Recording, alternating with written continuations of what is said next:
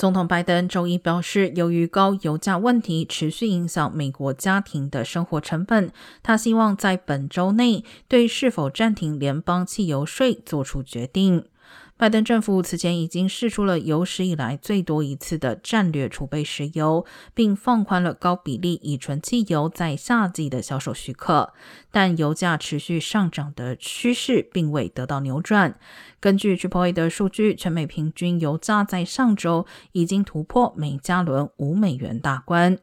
根据宾大沃顿商学院上周三发布的一份预测模型，如果在今年三月至十二月暂停征收联邦汽油税，将使美国人人均汽油支出减少十六至四十七美元。但此举将对联邦道路的维护和修缮资金产生一定影响。